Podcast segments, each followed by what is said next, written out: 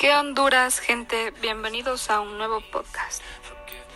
¿No te ha pasado que vas por la calle caminando y cuando volteas a ver todos te están viendo? ¿No? A mí tampoco. Bueno, ahora sí vamos con lo que en realidad importa. La física en mi vida práctica.